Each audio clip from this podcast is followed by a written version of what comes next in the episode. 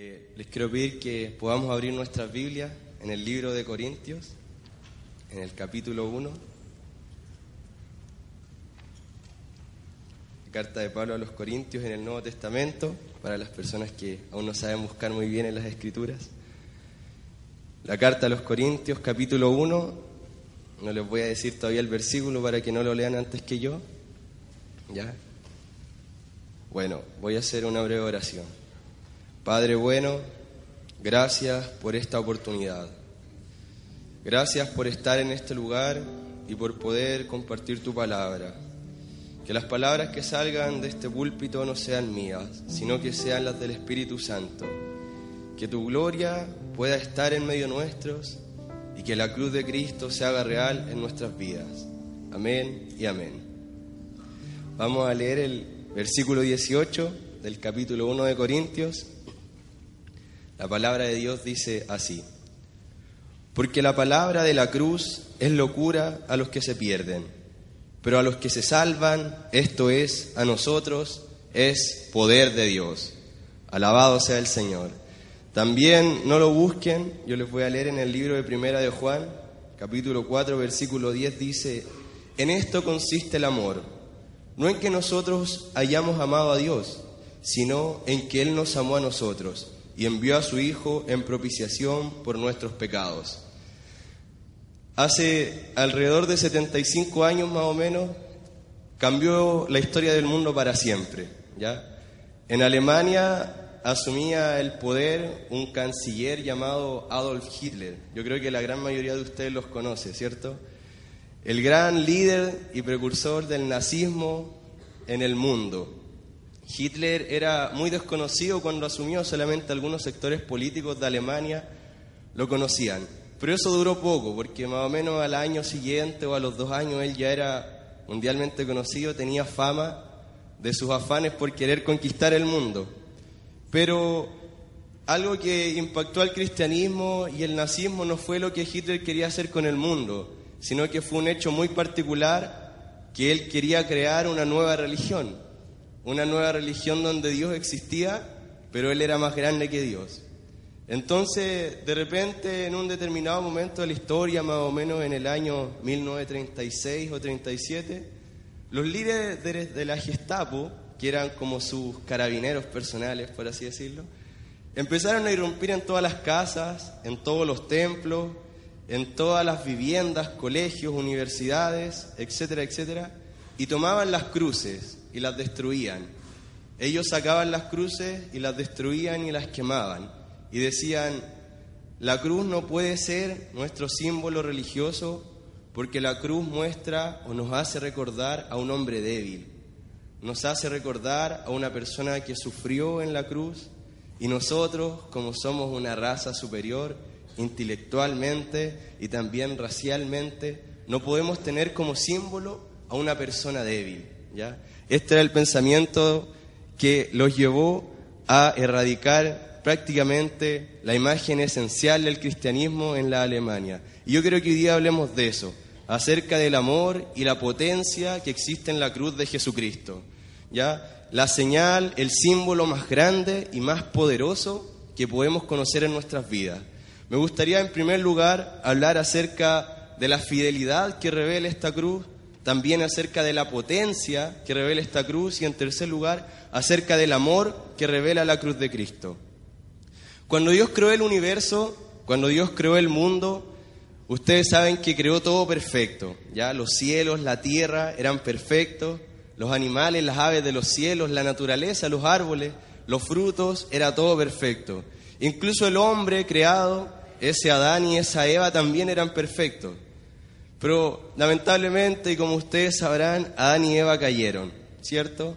Pecaron lamentablemente y el hombre perdió la perfección por la cual Dios lo había dotado. Y desde ese preciso momento, Dios comienza a ejecutar el plan para redimir a toda la humanidad. Algunos historiadores creen que más o menos desde que surgió Adán o el hombre primitivo, hasta que nació Jesucristo pasaron alrededor de cuatro mil años. Cuatro mil años más o menos en que el hombre vivió, pero según lo que nosotros podemos ver a través de la Biblia, cuatro mil años en los que Dios jamás desamparó a su creación. Fueron cuatro mil años donde Jesucristo siempre estuvo presente en medio de ese pueblo. Estuvo presente como una nube guiándolos en el desierto, como una columna de fuego. Estuvo presente como, presente, perdón, como un viento apacible. Siempre guardó a su pueblo y demostró toda la fidelidad que él tenía por ellos durante cuatro mil años hasta el momento en que se pusiera en marcha el momento culmine, el momento perfecto del nacimiento de Jesucristo. Entonces la gran mayoría de nosotros sabemos quién es Jesús, ¿cierto? La gran mayoría de nosotros hemos escuchado por alguna parte lejana quién es este tal Jesús. Un niño que dicen que nació en un pesebre, que vivió 33 años, que fue crucificado, que fue azotado y que sufrió mucho. Sufrió un escarnio público sufrió dolores al ser azotado, al ser maltratado, al ser escupido, al ser también finalmente crucificado. Este es el hombre del cual yo les quiero hablar hoy día. Y en ese preciso momento es en el cual yo quiero que nos centremos. La cruz de Cristo muestra el punto cúlmine donde la fidelidad de Dios se hace presente en su expresión máxima. El apóstol Pablo diría más adelante que el justo por la fe iba a vivir. ¿cierto? Y por medio de la cruz también nosotros podemos decir que la gracia de Cristo es la que nos salva, que la gracia es ese regalo inmerecido que Dios nos entrega para ser salvos, poder habitar con Él en la plenitud y recibir de Él la vida abundante que nos espera. Sin embargo, ¿qué es la fe? Es necesario que nosotros preguntemos en primer lugar y para saber qué es fidelidad, ¿qué es fe? Hemos aprendido por nuestro pastor que la fe es una convicción, ¿cierto? Es una certeza, es una seguridad de que Dios está con nosotros y de que Dios ya nos rescató. Eso es fe. Pero también cuando uno tiene fe, uno debe comprender que también se vuelve fiel. Cuando nosotros tenemos fe en Jesucristo, nosotros nos volvemos fieles, porque comprendemos que Él está con nosotros siempre.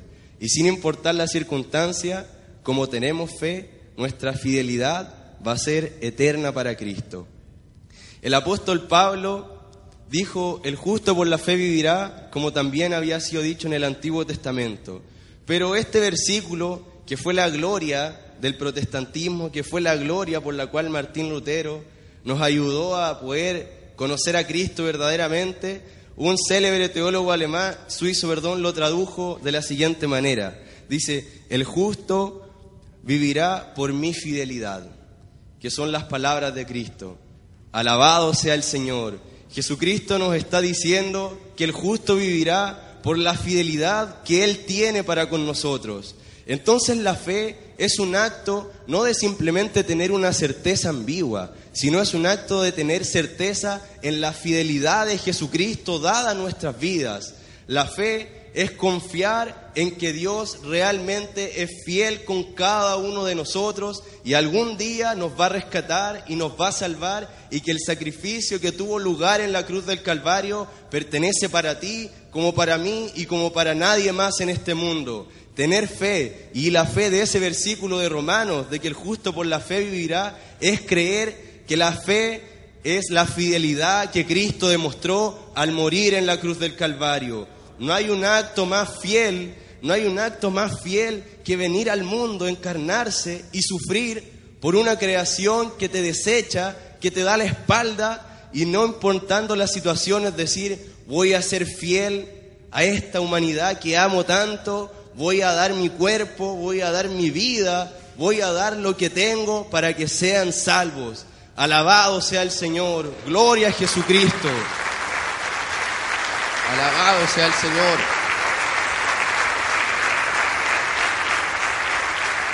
Entonces, no importa qué tan buenos seamos nosotros o qué tan fieles seamos nosotros con Jesucristo.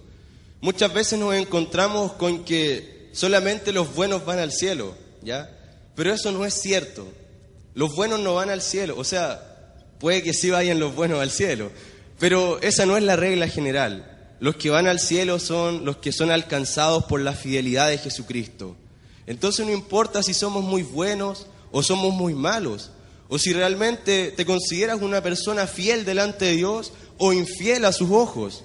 Lo importante no es tu fidelidad, lo importante es la fidelidad que Cristo tiene por ti. Lo importante es cuán fiel es por ti. Y lo único que Dios te pide es ten fe en esa fidelidad. Cree en esa fidelidad. Cree en esa fidelidad y podrás ser salvo. Entonces recuerda, confiar en Cristo es un acto de certeza, de creer que Jesucristo es realmente fiel contigo. No es de creer otra cosa. Fe es creer en la eterna, completa, segura fidelidad que Cristo tuvo al ir por ti a la cruz del Calvario. Gloria a Dios. En segundo lugar, quiero hablar de la potencia que revela la cruz de Dios. Y esto es realmente algo importante. Yo les decía al principio que los nazis decían que la cruz no podía ser su símbolo porque era un símbolo de debilidad, ¿cierto? Era un símbolo de tristeza, de angustia, de sufrimiento, de dolor. Y de repente si nos ponemos a mirar la cruz o nos ponemos a mirar todas las pinturas barrocas o, que se hacen en torno a la cruz, nos vamos a dar cuenta que por lo general vamos a ver a un hombre sufriendo, colgado de ella, porque yo creo que realmente le dolió a Jesucristo. Ya no creo que él haya estado con una sonrisa en su rostro mientras era crucificado. Él realmente sufrió. Entonces, como decía Pablo, para los que no creen es perdición, pero para los que creen es salvación y es poder. Entonces, ¿a dónde está la potencia de la cruz? ¿En qué momento la cruz se torna poderosa? ¿En qué momento Jesucristo se torna fuerte? Esa es una pregunta muy interesante. Entonces lo importante es que la cruz es poderosa porque nos salva, pero es innecesario descubrir esto. Eh, cuando Dios colgaba del madero, cuando Jesucristo colgaba del madero, dice que antes de morir, unos instantes antes de morir, Él dijo, consumado es, ¿ya? Eso aparece en el libro de Juan, capítulo 19, versículo 30, dijo, consumado es.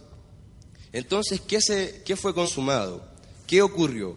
En aquel momento Jesucristo entregó su espíritu y murió. En ese instante, todo el peso de la maldad humana, todo el peso de ese misterioso mal que existe, que nadie sabe de dónde vino, todo el peso del pecado que había ocurrido en el pasado, que estaba ocurriendo en el presente y que sigue ocurriendo en el futuro, cayó en los hombros de Jesucristo. Entonces, ¿por qué Cristo dice consumado es? ¿Qué es lo que se consuma? ¿Qué ocurre? No es que simplemente muera. Lo que se consuma en ese preciso instante es que la potencia de Cristo y la cruz empiezan a dar a luz la salvación para el hombre se consuma la completa y total redención de la humanidad en los hombros de Jesucristo.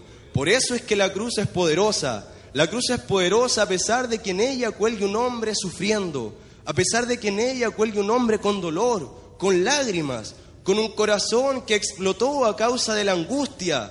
Pero la cruz es poderosa porque en el instante en que Jesucristo dice, consumado es, la salvación nos alcanzó a cada uno de nosotros. Alabado sea Jesucristo, gloria a Dios, gloria al Señor.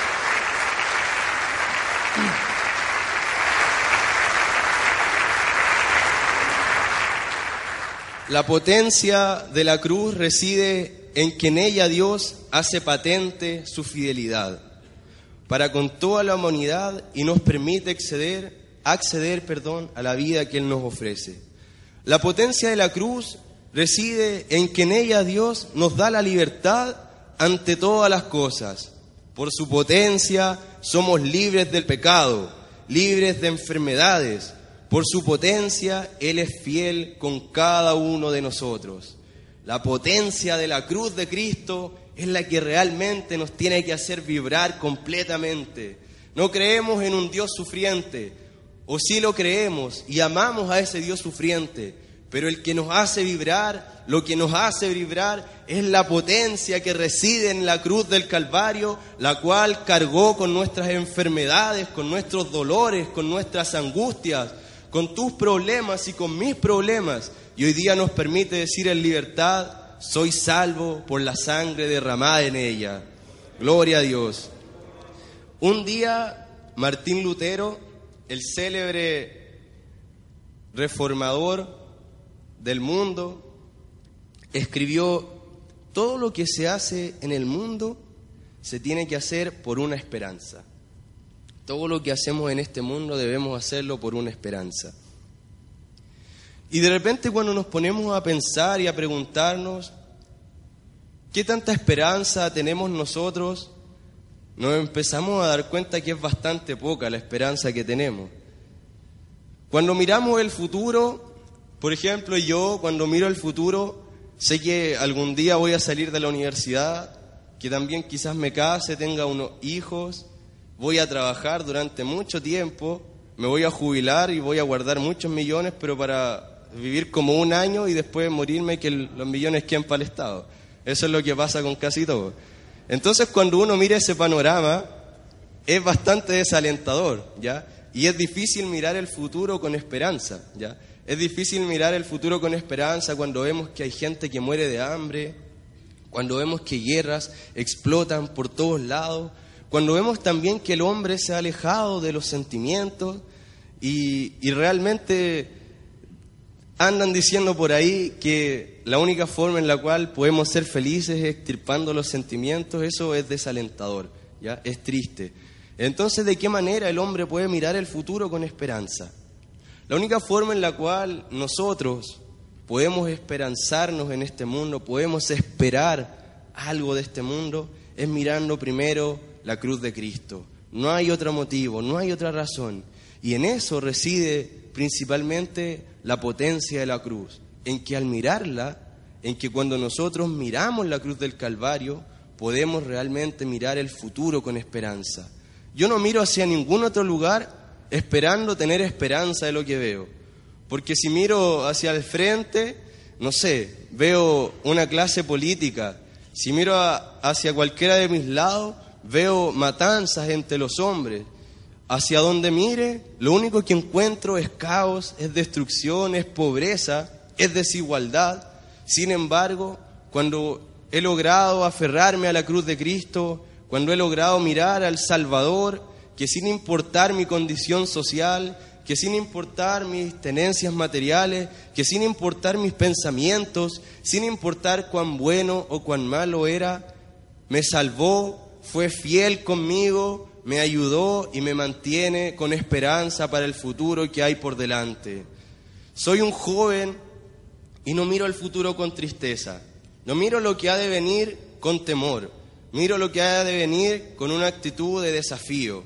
Creo que lo que viene en el futuro siempre tiene que ser más grande que lo que pasó y que cada día que pasa tenemos el derecho y tenemos la responsabilidad como cristianos de volver a cambiar una vez más el mundo. Nosotros somos la luz del mundo, somos la sal del mundo y nosotros que tenemos esperanza de que algún día el Cristo vendrá y nos salvará y nos dará la vida eterna que Él ha prometido, tenemos la responsabilidad de transmitir ese mensaje por toda la tierra, esparcirlo y demostrar que la cruz de Cristo, ese madero con dos trozos cruzados, no es señal de debilidad, es señal de fuerza, es señal de amparo, es señal de potencia, es señal de esperanza, es señal de luz y es señal de vida. Gloria a Jesucristo. Alabado sea el Señor, exaltado sea Jesucristo en nuestras vidas.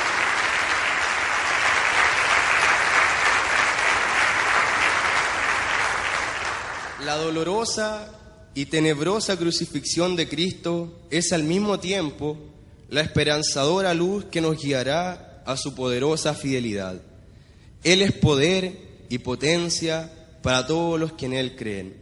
El apóstol Pablo en el libro de Filipenses, en el capítulo 3, versículo 13, del 13 al 15, dice que prosigue al blanco, ¿ya? Sin mirar atrás, prosigue al blanco, al supremo llamamiento en Cristo Jesús. También en el libro de Hebreos, que algunos eruditos dicen que lo escribió Pablo, otros dicen que no, bueno, que hasta ahora es un libro sin autor, se dice, puestos los ojos en Jesús, sigo adelante. Y eso es lo que realmente tenía Pablo en su interior. Pablo sufrió los dolores, Pablo sufrió las persecuciones, las angustias, los engaños, Pablo sufrió la desesperanza. Pablo estuvo a punto de morir muchas veces, fue encarcelado por causa de Cristo. Pero Pablo también antes de conocer a Cristo fue realmente malo. Debió haber matado a miles de cristianos que hablaban de Jesucristo. Quizás muchos lo miraban con cierta desconfianza, con cierta incredulidad, diciendo, ¿cómo puede ser que este hombre que un día nos persiguió y nos mató, ahora realmente esté a favor de nosotros? ¿Cómo puede ser posible que Pablo lo haga? Sin embargo, Pablo decía, sin importar lo que pasó, sin importar lo que quedó atrás, sin importar nada de lo que pasó hacia un segundo y hasta el infinito cuando nací, prosigo al blanco, prosigo a la meta, miro a Jesucristo, sigo al supremo llamamiento en Cristo Jesús, nuestro Señor. Un Dios que no busca redimir a su creación es un Dios que no es verdadero. Un Dios que no corre tras los pasos de sus ovejas para salvarlas y ayudarlas, es un Dios falso. El Dios en el cual nosotros creemos increíblemente, de todos los dioses que existen en el mundo, es el único que se ha sacrificado. Ningún Dios existente ha muerto por su creación. El Dios en el cual nosotros creemos realmente corrió detrás de nosotros para salvarnos. Y eso es lo que lo hace un Dios verdadero. Gloria a Jesucristo. En tercer lugar, la cruz revela el amor de Dios. Leíamos en Primera de Juan que Jesucristo vino al mundo a morir por nosotros y que nosotros no lo amamos, sino que Él vino a morir por cada uno de nosotros. También en, el Evangelio de San Juan dice, mas Dios muestra su amor para con el mundo, que dio a su Hijo unigénito para que todos pudiéramos vivir, ¿cierto? Yo quiero contarles una anécdota pequeñita. Yo más o menos hace cuatro o cinco años eh, participé en el centro de alumnos de mi colegio. ¿ya? Me involucré un poco ahí, fue algo bastante bueno, me agradó bastante, fue una experiencia agradable para mi vida. Entonces, todos los centros de alumnos siempre se involucran un poquito en la política. Entonces yo estaba ahí metido en esos medios y me di cuenta de algo, que yo creo que ustedes también se han dado cuenta. Cuando un político habla y hace una promesa, siempre le habla a las masas, ¿cierto? Por ejemplo, hace poco anunciaron que va a haber educación gratuita para el 60% más pobre de este país. Entonces eso se comunica a la masa, ¿ya? Eso se comunica a la masa y las personas que no somos nosotros, nosotros somos la masa, escuchamos esas palabras y decimos, chuta, ojalá esté en el 60% más pobre este país para estudiar gratis. Ya, o sea, yo dije eso, porque sería bastante bueno. Pero me di cuenta de la particularidad de que cuando el político habla, no conoce el nombre de nadie a quien se dirige. Si tiene una audiencia de mil personas, debe conocer el nombre de diez personas adentro. El resto son puros desconocidos. Rostros desconocidos que se saben su nombre, que lo conocen, que van a las calles con panfletos, con todo lo que pueda haber para hacerle propaganda, pero este político no sabe a quién le está hablando él pronuncia palabras al aire. Bueno, y eso no es criticable. Total, ellos le hablan a las masas. Sin embargo, la cruz de Cristo, que revela el amor de Dios, es totalmente diferente. En el libro de Gálatas 20:20, Pablo dice que con amor lo amó a Él y lo rescató a Él. Y en el libro de Jeremías dice, con amor eterno te he amado, con amor eterno te he amado. Entonces vemos que aquí Dios se dirige solamente a una persona. Y cuando uno piensa y dice, Dios vino al mundo a morir por el mundo, ¿no será una simple figura política más que no conoce por quiénes está muriendo? Podría ser fácil llegar a esa deducción, ¿cierto? Sin embargo, esto es totalmente falso. ¿Qué pasaría si yo les dijera que Cristo vino al mundo a morir solamente por mí y fue crucificado por mí nomás y por nadie más. Ustedes se reirían, ¿cierto? Pero ¿qué pasaría si yo te dijera que Dios vino a morir solamente por ti? Por ti nomás, por nadie más. Y fue crucificado solamente por tu persona. Ahí te parecería buena la cosa, ¿cierto? Pero la verdad es que esta es la realidad. Dios vino a morir solamente por ti y por nadie más que por ti. ¿Por qué te digo esto? Es muy diferente hablarle a una muchedumbre y que la muchedumbre crea a decir yo vine a morir por Pedro, vine a morir por Juan, por Diego, por Anastasia, por Roberto, por Ambrosio, por Petronila, etcétera, etcétera, etcétera, y nombrarlos a cada uno por sus nombres hasta que finalmente los nombre a todos. ¿Me captan la diferencia? Esa es la diferencia de la promesa de Cristo. Jesucristo cuando vino al mundo dijo, vine a morir solamente por ti, Andrés. Yo te he amado a ti con un amor tan particular, tan especial, tan diferente y tan distinto, que en la cruz del Calvario vine a morir solamente por ti. Nadie más merece el amor por ti que yo te estoy dando, porque a ti te amo de una forma especial. Javiera, vine a morir por ti de la misma manera. Yo no amo a nadie más en este mundo como te amo a ti en esta tierra. Y así Jesucristo pronunció todos los nombres que existieron, que existían y que existirán para morir en la cruz del Calvario. Jesucristo vino a morir por cada uno de nosotros de manera individual y de manera especial. No es que hayan muchas cruces, no es que murió muchas veces, resucitaba y moría, resucitaba y moría, no es eso, sino que con una muerte consumó el precio y el amor profundo que sintió solamente por cada uno de nosotros. El amor de Cristo realmente es sobrenatural, es gigantesco. Cuando comprendemos el sacrificio de Dios en ese momento, realmente podemos decir que lo amamos, realmente podemos confiar en Él y realmente podemos decir Dios ama al mundo. Antes de eso es imposible, porque nos sentimos un número más en medio de todos los que Dios salvó.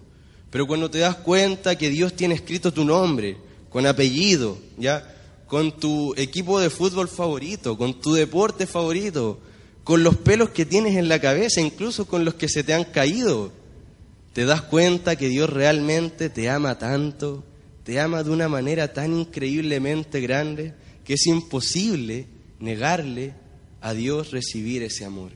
Y ese es el amor de Cristo. Ese es el amor profundo de Cristo por tu vida. Ese es el amor que revela la cruz del Calvario. Ese es el amor que Dios te demostró al morir por ti. Para finalizar, muchos intentan alejarse de Dios. Muchos intentan no escuchar su palabra. Muchos intentan a lo mejor darle la espalda y hacer caso omiso. Pero déjame decirte que todos esos intentos no van a fracasar mañana, no van a fracasar en una hora, ni, ni mientras pruebes lograrlo, sino que ya fracasaron. Así que mejor no lo intentes, porque ya fracasaste. Todos los intentos de darle la espalda a Cristo ya fracasaron. Sin embargo, todos los intentos de Cristo por salvarte, por estar contigo, porque conozcas su amor, ya triunfaron. La cruz de Cristo ya triunfó, una vez, para siempre. Entonces el amor de Cristo ya triunfó en tu vida. Así que no intentes darle más la espalda. No intentes y no trates nuevamente de probar. No vuelvas a fracasar, sino ándate a la segura. Ve al lugar donde está la victoria. Ve al lugar donde está el triunfo, que es el amor que Cristo tiene por tu persona. Ve a la cruz del Calvario donde Cristo derramó su sangre por ti y te hizo libre, te hizo salvo, te hizo grande, te hizo temible en medio de este mundo. Gloria sea a Dios. Alabado sea Jesucristo.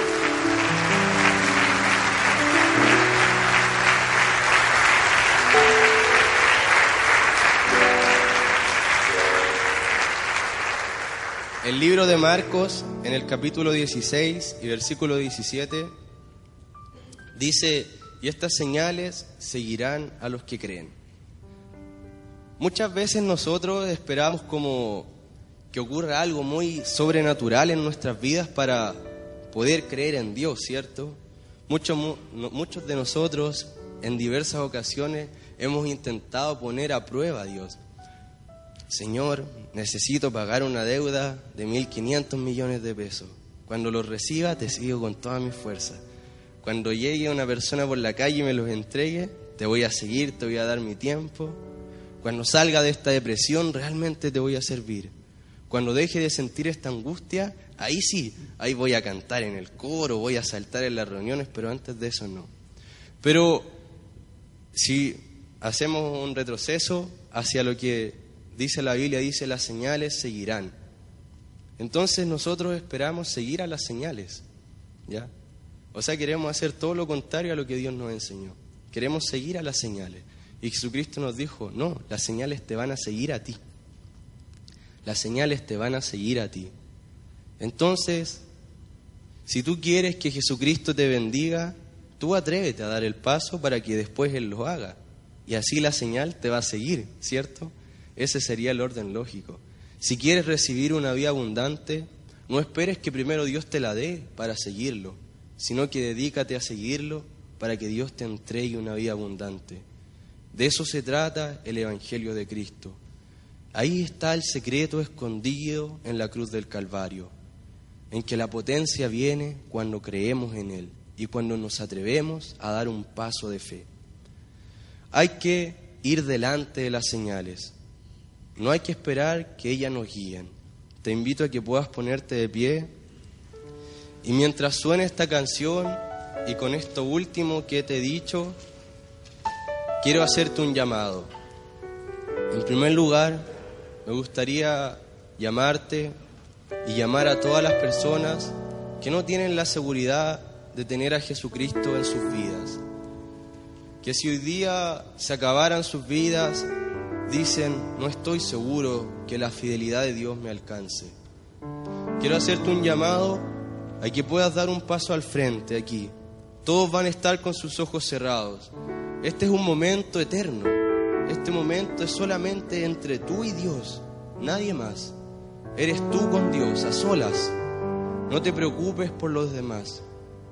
Te quiero hacer un llamado a que si no tienes seguridad de que la fidelidad gigantesca de Dios te alcance en esta tarde, vengas al frente, sin temores. También me gustaría llamar en segundo lugar a todas las personas que quizás llevan mucho tiempo pero que se olvidaron de la potencia de la cruz, que olvidaron la fidelidad eterna de Jesucristo, que olvidaron el amor excesivamente grande de nuestro Señor. También quiero pedirte que vengas al frente para poder renovar tu pacto con Cristo, para que cuando mires la cruz del Calvario, mires el futuro lleno de esperanza, lleno de alegría, lleno de expectativas, lleno de la gracia del Señor.